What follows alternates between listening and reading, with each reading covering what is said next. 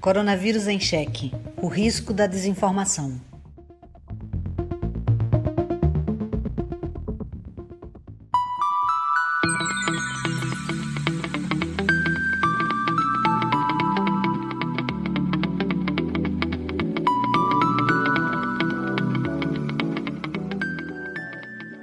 O papel das plataformas de redes sociais na circulação das chamadas notícias falsas tem sido muito debatido nesses tempos de pandemia. E em meio a essa discussão, um dos aplicativos favoritos dos brasileiros, o WhatsApp, anunciou esta semana uma mudança para tentar trazer um pouco mais de qualidade de informação para os seus usuários. Uma ferramenta de pesquisa integrada. Mensagens encaminhadas no aplicativo com grande frequência vão poder ser verificadas rapidamente, com um clique no ícone de uma lupa, ao clicar nesse ícone, o conteúdo da mensagem recebida é automaticamente buscado no Google. Assim, o usuário pode conferir se aquela informação já foi desmentida. Só que essa medida só tem eficácia se todo mundo entender a importância de conferir a veracidade de uma mensagem antes de passá-la adiante. Todos nós precisamos nos sentir responsáveis por aquilo que compartilhamos nas redes sociais, especialmente num momento de crise sanitária em que uma notícia falsa pode colocar vidas em risco. Eu sou Cecília Almeida e este é o Coronavírus em Cheque, um podcast dedicado a discutir estratégias de desinformação durante a pandemia. Neste episódio, vamos falar sobre o movimento anti-vacina, as teorias da conspiração envolvendo o novo coronavírus e os mitos ao redor da ideia de imunidade.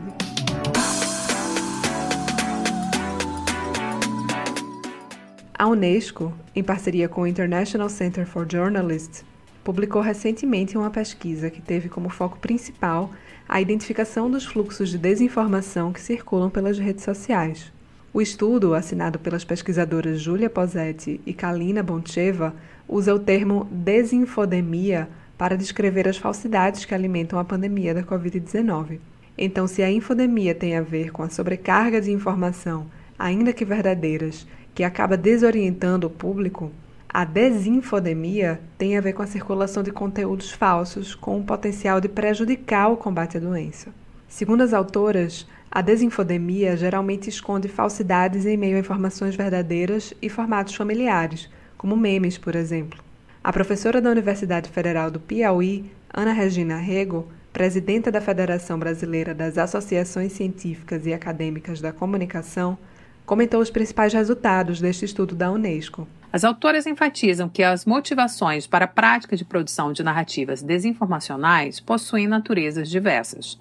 Podem ter como ponto motivador de criação o lucro a partir da circulação e venda das informações potencializadas pelos impulsionamentos das redes sociais, podem possuir cunho ideológico e servir para marcar vantagem política pontual, podem servir para minar a confiança em determinada política de saúde, colocar a culpa pelos erros na condução do processo de prevenção em outros personagens públicos e instituições, polarizar a opinião da sociedade e, principalmente, minar as respostas coletivas à pandemia vigente.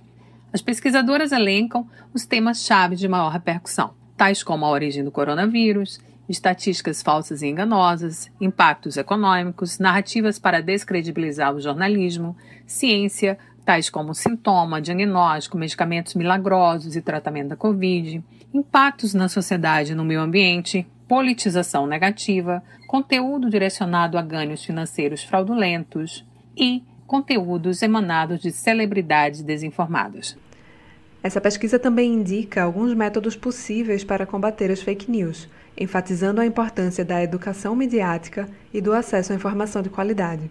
E se você tiver interesse em acessar esse material na íntegra, como sempre, eu deixei ele disponível lá no nosso site, o radiopaulofreire.fpe.br, na seção Coronavírus em Cheque.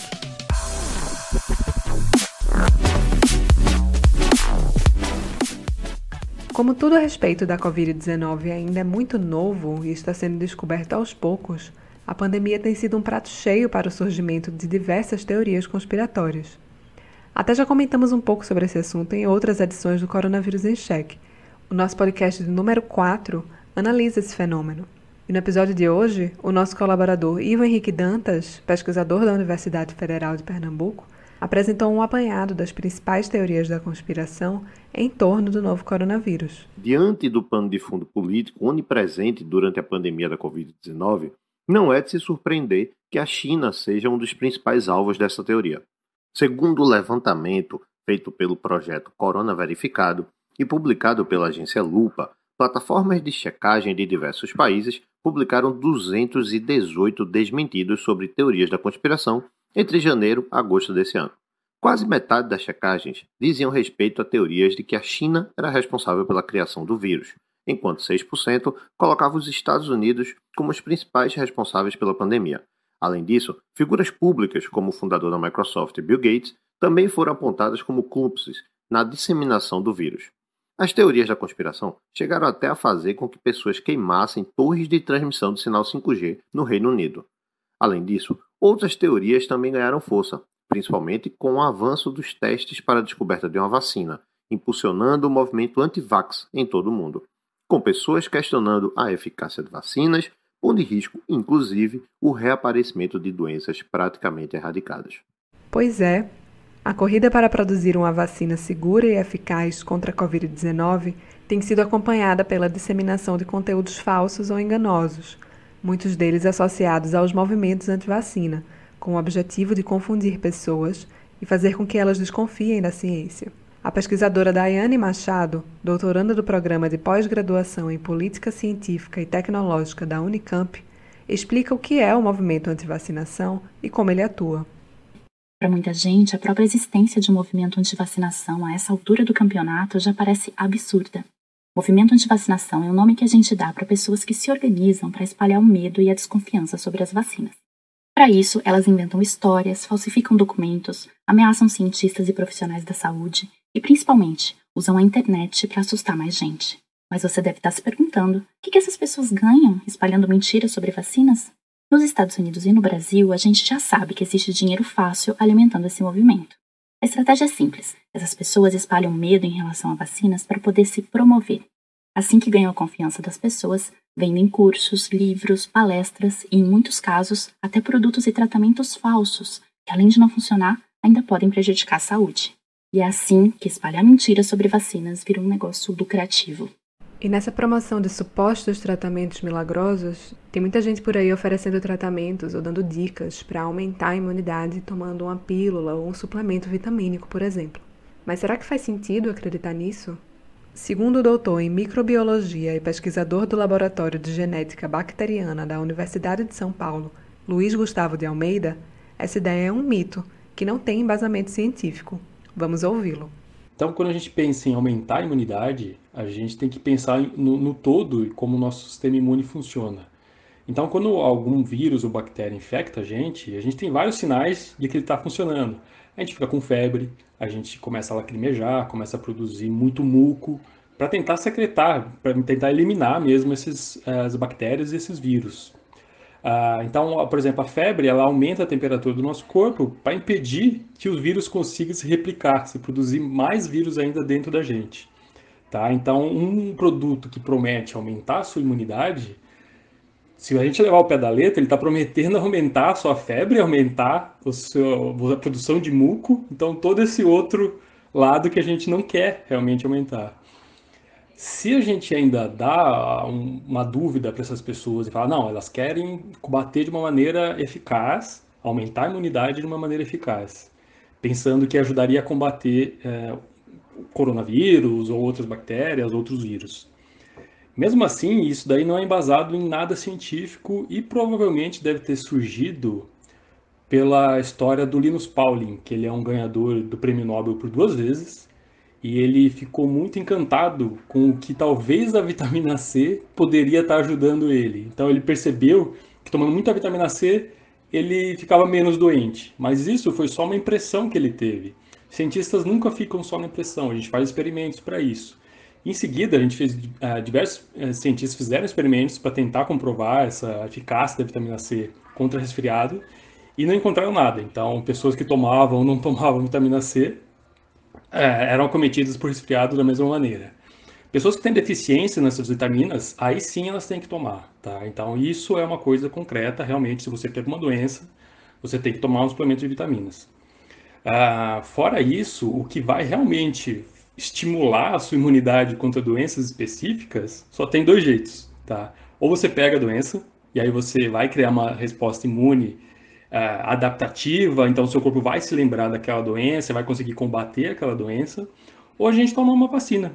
E aí a vacina, sim, da mesma maneira como ela vai imitar essa infecção, só que com um vírus atenuado, uma bactéria que não causa doença, vai também fazer essa mesma ação, vai fazer com que o seu corpo se lembre que você foi infectado por alguma coisa parecida com o vírus real, e aí na hora que você for enfrentar o vírus real, você já tem aquela resposta imune adaptativa, a sua lembrança da memória imune já está lá para combater esses vírus.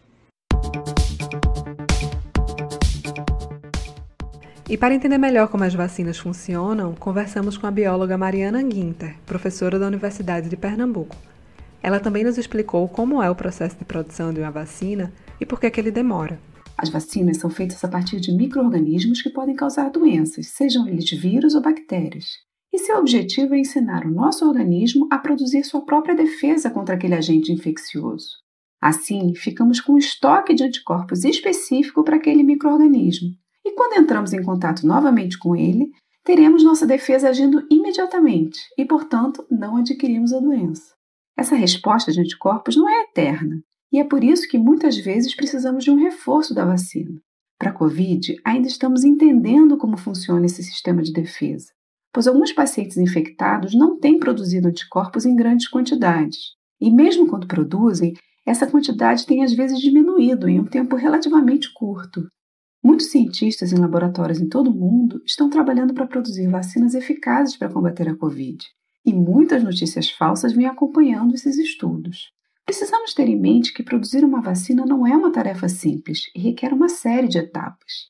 De modo geral, a produção de uma vacina inclui quatro fases. A fase 1 é a fase onde se testa a segurança da vacina e seus possíveis efeitos colaterais. A fase 2 é a fase onde se avalia a resposta imune dessa vacina, ou seja, se ela consegue gerar a produção de anticorpos em quantidade suficiente para combater o vírus ou a bactéria para a qual ela foi criada. Passadas essas duas fases, vem a fase 3, onde se testará de fato a eficácia da vacina. Uma vez demonstrada a eficácia, o fabricante obtém um registro sanitário e pode passar a disponibilizá-la para o público, ao que chamamos de fase 4. Algumas vacinas para Covid já se encontram na fase 3, que é a fase mais crítica da produção, e por isso mesmo é muito importante que acompanhemos de perto e com bastante cautela esses resultados. Por enquanto, seguimos torcendo pela vitória da ciência contra o vírus e fazendo a nossa parte, nos protegendo com máscaras e higienização e praticando o distanciamento social. Outro conceito que tem servido de combustível para a indústria da desinformação especialmente para quem defende o fim do distanciamento social, é o de imunidade de rebanho. Falamos sobre isso alguns episódios atrás, mas o assunto continua repercutindo, especialmente depois que alguns estudos apontaram que o percentual necessário para atingir a tal imunidade de rebanho seria baixo, de 40% ou até de 20% da população do país, dando a ideia de que depois que essa quantidade de pessoas tiver tido contato com o novo coronavírus, já seria o suficiente para proteger o restante da população. O professor da Unicamp, Leandro Tessler, explica de onde vêm esses números e por que, que precisamos ter muito cuidado antes de sair compartilhando esse tipo de notícia por aí. George Box, um dos maiores estatísticos do século passado, disse uma vez que todos os modelos estão errados, mas alguns são úteis.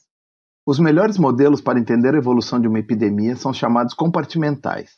O mais simples deles é o SIR, que tem esse nome porque dividimos a população em compartimentos de suscetíveis, infectados e recuperados. Escrevemos o sistema de equações que conecta os diferentes grupos e resolvemos no computador. O SIR é uma super simplificação onde ninguém morre. Ele tem resultados importantes, como o tão falado R0, que corresponde ao número médio de suscetíveis que o infectado contamina no início da epidemia. Na medida em que o tempo passa, infectados vão se tornando recuperados, considerados imunes.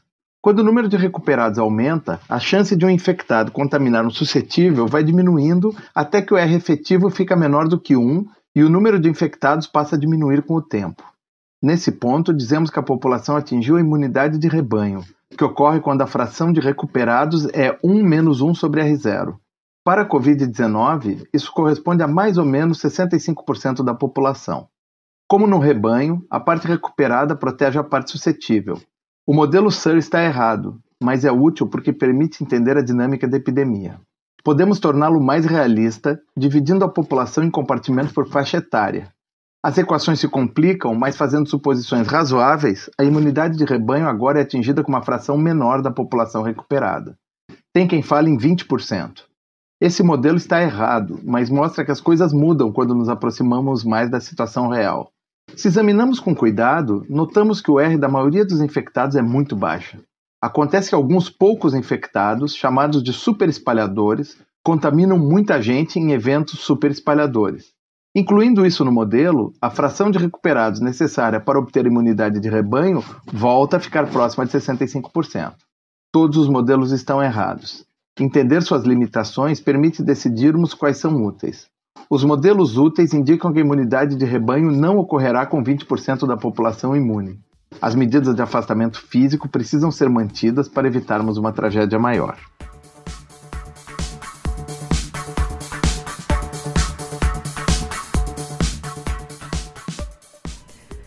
Segundo um estudo da Unesco que explora o fenômeno da desinfodemia e de que falamos no comecinho do episódio, um dos principais formatos de desinformação sobre a COVID-19 é a construção de narrativas emotivas. Embora esses formatos geralmente incluam elementos de verdade, eles empregam uma forte linguagem emocional para propagar mentiras ou informações incompletas, misturadas com opiniões pessoais. O professor de filosofia da Universidade Federal de Pernambuco, Felipe Campelo, analisa como muitas fake news tentam mexer com as nossas emoções. Qualquer um pode gravar um áudio, pode fazer um vídeo, uma selfie e circular isso com um teor de pessoalidade da informação que é diferente apenas de um texto escrito onde ali importam mais argumentos, um tipo de debate mais racional ou que traz a leitura. Como hoje essa produção estética, imagética, né, do como circular das imagens, isso traz um tipo de impacto para quem está assistindo que é muito mais forte e que traz uma pretensão de verdade que mexe com as emoções. Basta a gente lembrar como exemplo aquele vídeo gravado numa Ceasa aparentemente vazia que o próprio presidente Bolsonaro circulou e que depois se mostrou que era uma fake news, né? Então, qualquer um poderia chegar ali num determinado momento de limpeza da Ceasa, como foi o caso. Aquilo traz um efeito de verdade, de pessoalidade de alguém que está testemunhando aquela cena, mas que depois mostra-se como sendo fake, como sendo uma mentira. Os meios como essas imagens, como esses áudios hoje circulam, elas produzem um sentido de verdade, uma pretensão de verdade, que não significa então dar espaço para outras verdades, né?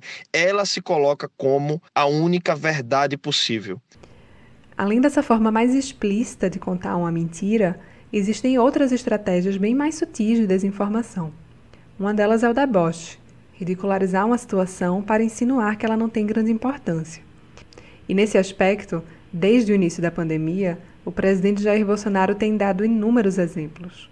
A professora Ivana Festini, do Programa de Pós-Graduação em Comunicação da Universidade Federal de Pernambuco, analisa a relação entre o deboche e a desinformação, a partir das redes sociais de Bolsonaro. Esta relação ficou muito clara na live feita no Facebook pelo presidente Jair Bolsonaro no dia 30 de julho. No final da tradicional live da quinta-feira, Bolsonaro dá uma risada e diz o seguinte: abre aspas. Depois de 20 dias dentro de casa, a gente pega outros problemas. Peguei mofo, mofo no pulmão. Fecha aspas. A forma debochada como o presidente se referiu à infecção pulmonar diagnosticada depois que ele anunciou estar curado da Covid-19 repercutiu nos jornais e nas redes sociais. Muita gente interpretou a declaração jocosa do presidente como uma forma de criticar mais uma vez o isolamento social e de fazer pouco caso da pandemia. É verdade. O deboche é uma forma de tirar onda, de zombar, de diminuir a importância de alguém ou de alguma coisa. É uma forma de minimizar, mas é também uma forma de desinformar. E por quê? Porque o deboche coloca a gente diante da dúvida e da incerteza. Será que aquela pessoa está falando sério ou está brincando? Por trás da gozação se esconde uma certa dissimulação e uma falta de clareza que, no caso de Bolsonaro, está relacionada às sequelas da Covid-19. Não há confirmação de que a infecção pulmonar do presidente seria uma consequência direta do novo coronavírus, mas foi o próprio Bolsonaro que, em tom de gozação, associou a infecção ao período em que esteve com a Covid-19. Problemas pulmonares, como o apresentado por ele, estão entre as sequelas da doença estudadas pelos cientistas mas já há estudos apontando que a doença não deixa sequelas apenas na região pulmonar, a mais atacada pelo vírus. Relatos clínicos e estudos médicos já apontam sequelas na circulação sanguínea, no cérebro, no coração, no sistema muscular.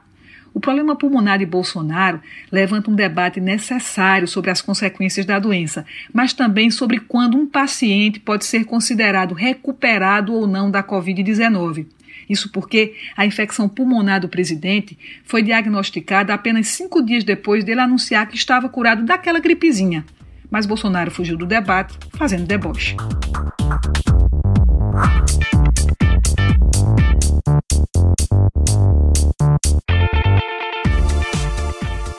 E chegou um dos meus momentos preferidos do Coronavírus em Cheque. A hora de comentar qual foi o conteúdo mais diferentão que a gente monitorou essa semana. Vamos lá? Dá para acreditar?